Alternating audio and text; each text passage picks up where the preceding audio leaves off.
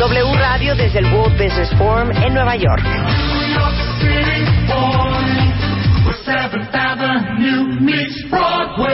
Regresamos. Bueno, hace mucho yo les platiqué de un documental que yo había visto que se llama Freakonomics.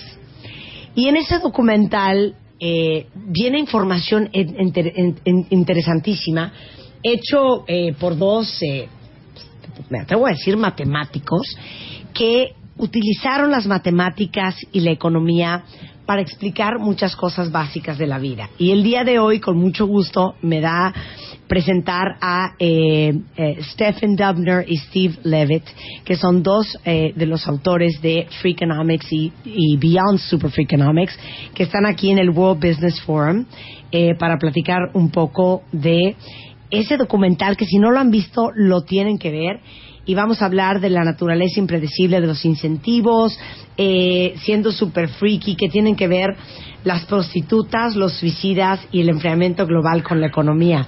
I saw Freakonomics. That's what I was explaining to the audience. So welcome, Stefan. Welcome, Steve. Thank you. Great to have you here. Steve, you only look at me and you're like laughing. Are, are you like wondering what I'm saying in Spanish? No, I'm just hoping you're going to turn to English at some point. yes, absolutely. We'll speak in English. All right, let's start with a shock factor for all the audience because I know um, a lot of people have seen uh, Freakonomics, and because actually I talked about it on the show like a year ago or something. So let's start with the shock factor. What is the relationship between prostitutes, suicide, and global warming? well, I, Shoot, Steve. I think the only relationship those three have is that uh, when Dubner and I, uh, when we uh, when we turn our our lens on them, we see them completely differently than other people see them, and we come to conclusions which which are uh, which I think both right, but also shocking to people when you think of it. So, for instance, when it comes to global warming, we aren't of the camp of it's true or not true. We kind of don't care which is. We we think of it differently. If the world's getting hotter, we need to figure out a way to cool it down, which is not the way most people think about global warming. Not emotional about it, which is what's the best way to cool the planet. And for us, uh, we went and met with a bunch of the best scientists in the world, and, and we came to the conclusion that were, there were two or three ways that were incredibly simple, straightforward, uh, you know, ways of you know making more clouds of the right kind over the oceans, which would be practical and for you know a small amount of money, like a billion dollars a year, could actually cool the Earth down to whatever temperature we wanted. And and that's our take on it. Uh, never Prostitution is a different matter. so, so one thing we looked at that was interesting that mo- that many people found interesting, for instance, was that um, prostitution in the old days, let's say in the U.S. or anywhere really, a hundred years ago, used to pay a lot more. Mm-hmm. Now, a lot of the women who went into it were desperate; they didn't want to do it, but they did it in part because it paid so so much more than they could make. Something like 15 to 20 times what they could make working in a shop or something like mm-hmm. that. But as it turns out, the relative wage of prostitutes has fallen very, very much over the past 50 and 100 years. So we mm-hmm. tried to figure out why, looking at data from then, data from now, and everything that happens in between. And the single most cogent conclusion was that prostitution, uh, the wages fell because there was competition. Who was their competition from? Well, you know, as the world got more relaxed morally, it used to be that men and women didn't get to sleep together before marriage, right? It used to be that some large percentage of men, American men, I don't remember the number right now, used to lose their virginity to a prostitute. That was kind of common thing. That's what prostitution was for. But premarital sex became a common thing. Thus, the market was flooded by this supply of. I mean, even guys like us can have sex uh, with without paying for it. And, and, and so, what you saw then was the wages of prostitutes um, have since declined. So that's what we try to do: is explain the world, figure out the world, these mysteries, and we also just try to ask questions that other people are classy enough not to ask. Okay, hold on. Let me secret. translate that.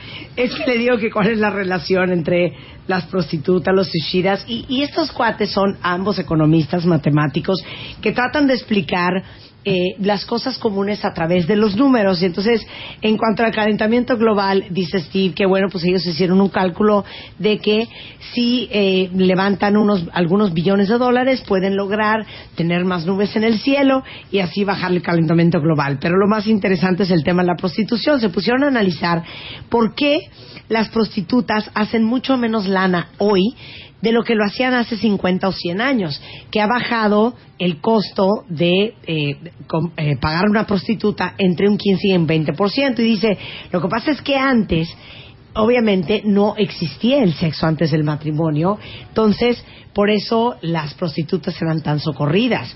Antes, para perder tu virginidad, pues el estilo y lo- la tradición era con una prostituta. Ahora, que ya la moral se ha vuelto mucho más laxa, es mucho más fácil tener eh, tanto sexo antes del matrimonio como sexo fuera del matrimonio y que hasta dos hombres como ellos dos pueden tener sexo sin necesariamente tener que pagarlo. You know what? It sounds so much better in Spanish, I have to say. fantastic? You know what freaked me out about Freakonomics? And I want you to explain that to the audience. Your conclusion on why Crime. cr- the crime rate has decreased in the 90s. Mhm. I was stunned with that explanation. Yes. Shoot, Steve. Yeah, stunned is more charitable. Most people hate the argument we put forth, but it, it's incredibly simple. So, um, our claim is that the reason crime fell so much in the United States in the 1990s is because we legalized abortion in the 1970s. Okay, and people think, what does that have to do with it? The idea is incredibly simple. Unwanted children are at risk for crime. Uh, and pretty much everyone believes that, right? If your mother doesn't love you and take care of you and you don't have a good upbringing, you're more likely to be a criminal legalized abortion led to a dramatic reduction in the number of unwanted children. That you can look at the data. There were very many fewer kids were put up for adoption. When they survey mothers, they they were much likely to say that the babies were unwanted. So unwanted babies are at risk for crime. Legalized abortion reduced the number of unwanted babies. It stands to reason then when those cohorts, when those children grow up to be of crime age, and when they're 20, there'll be fewer criminals there. And and amazingly, when you look at the data, it just absolutely fits the story. And in, in, in a whole bunch of different ways we cut the data, it seems to be true. And uh, and it's really simple and it's kind of obvious. And in fact, nobody really was bothered by it. Um, you know, we got a lot of flack when we first did the academics, but but we got almost no criticism from anyone on that chapter because it just makes sense. Ok, y, y quiero explicarles esto. En el documental de Freakonomics hay, eh, en las explicaciones que ellos dan sobre eh, la matemática y los números detrás de las cosas que suceden, en los noventas hubo un decremento muy importante en los índices de criminalidad en los Estados Unidos. Entonces ellos dos empezaron a investigar a qué se deberá. ¿Será un tema de más policías en la calle? ¿Será un tema de incremento de presupuesto en eh, el combate al crimen en ciudades como Washington o como Nueva York, como Chicago? Y entonces en eso se van dando cuenta, esta es su teoría, de que en los setentas se legalizó el aborto en gran parte de los estados en Estados Unidos. Entonces ustedes dirán, ¿y eso qué tiene que ver? Bueno, la teoría detrás de esto es que obviamente a la hora de legalizar el aborto en los setentas nacieron muchos menos niños no queridos. Y bueno, todos sabemos que los niños no queridos, eh, que no tuvieron atención y cariño de su mamá, que fueron niños no deseados, eh, obviamente tienen probabilidades de ser este eh, eh, de ser delincuentes eh, mucho más alta que cualquier otro niño. Entonces, si en los 70 legalizan el aborto, eso significa que estos niños para en los 90 que ya estaban en edad de delinquir, obviamente hubieron mucho menos de lo que había antes. Y esa es la explicación de Steve y de Stephen de por qué bajaron los índices de violencia en los 90 en los Estados Unidos. That is freaky. A ver, more freaky facts for our Mexican audience. Other amazing discoveries that you made through economics. For Mexico, particularly? Okay. No, I'm Do you thinking. have any? Um, you know, I was in Mexico the other day. Uh-huh. I was in Monterrey at this wonderful school, the American Friends Society of Monterrey, maybe, Mhm, is an incredibly mm-hmm. impressive school. So basically, there, um, I will say one thing. Um, this was a school full, high school full of people who wanted to come to school in the States. Not all, mm-hmm. 70% are going to apply to mm-hmm. colleges here. And the question that they all wanted to know was, is it true? So there's all this discussion now about, is a college education worth it? Mm-hmm. Right? If you look at how expensive it is, how much time it takes. So th- this is something I talked about a lot with them down there. No matter how you look at the data, no matter how much, how expensive it is to go to school, no matter how much time it takes, probably, and Levitt, you're the economist. I'd love to hear what you have to say. It, it's hard to imagine any investment, any investment in the world that on on average is is better than education. The more education you can buy or get for yourself or for your kids, the better off your life and your society will be. So that I think is a, a lesson um, from Mexico, especially since it's you know trying to. Monterrey was a city that nobody in America knows about. It's four million people, and it's the center of all this business and industry. Nobody knows. Um, but I think that education is still the engine that's going to make everybody better off, even though some people now are shouting that that may not be true. No, and let me tell you, uh, and now we'll talk about numbers, but let me tell you, it's, it's fantastic that you spoke about that because we have a very, very serious problem in education in Mexico nationwide. I mean, we rank, I think, number 34 in the OCDE list of countries. Um, it, we've been pushing for reforms. We've been pushing, and I think that making you know all the parents that are listening to the show very aware of the amazing responsibility and the heritage that it is for their children to make every possible effort to give them the best education possible. That is the only way that the country will thrive. Yeah, the only thing I would say is, you know, it's become the standard argument to put all the responsibility on the schools or on the government that runs the schools. The fact is, the kid that you send to school is the kid that's going to go through school. So as the parents, there's a lot that has to do with who the family is and who the kid is. And so it's easy, you know, we kind of, on the one hand, complain we don't like the government doing all this stuff for us.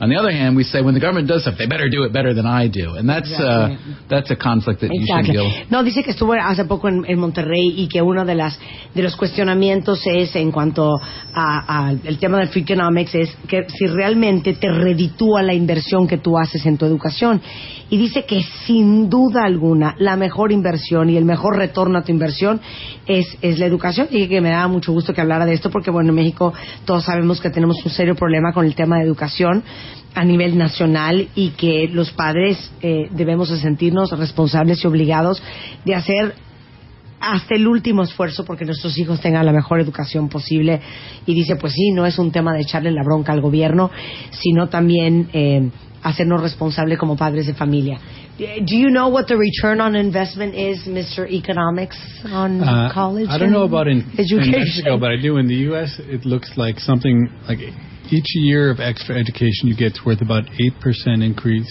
in your lifetime wages. So it it turns out, and the lower uh, you start in the socioeconomic ladder, you the better it is. So so it's, it's like it really is a great equalizer if you can get access to it. That's a great number. Dice que por cada año de educación vas a tener un incremento del 8% eh, del sueldo que vas a ganar en tu vida. Entonces, vayan haciendo la suma.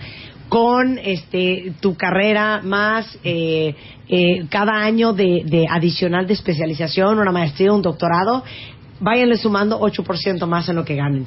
Guys, I know you have to leave. It was great talking to you. I'm a great fan. Not not not not a friend of, of numbers, but I, I love the documentary, and I think it was a brilliant way to explain to everybody the the the explanation of things and the science behind things through numbers. So thank you, Thank you, Stephen. Mr. Stefan. Thank, Thank you thank you. Stephen. Okay. Great to have you here. Hacemos un corte y regresando, aún mucho más que hablar aquí en Wobby desde Nueva York. No se vayan. En vivo desde el World Business Forum en Nueva York.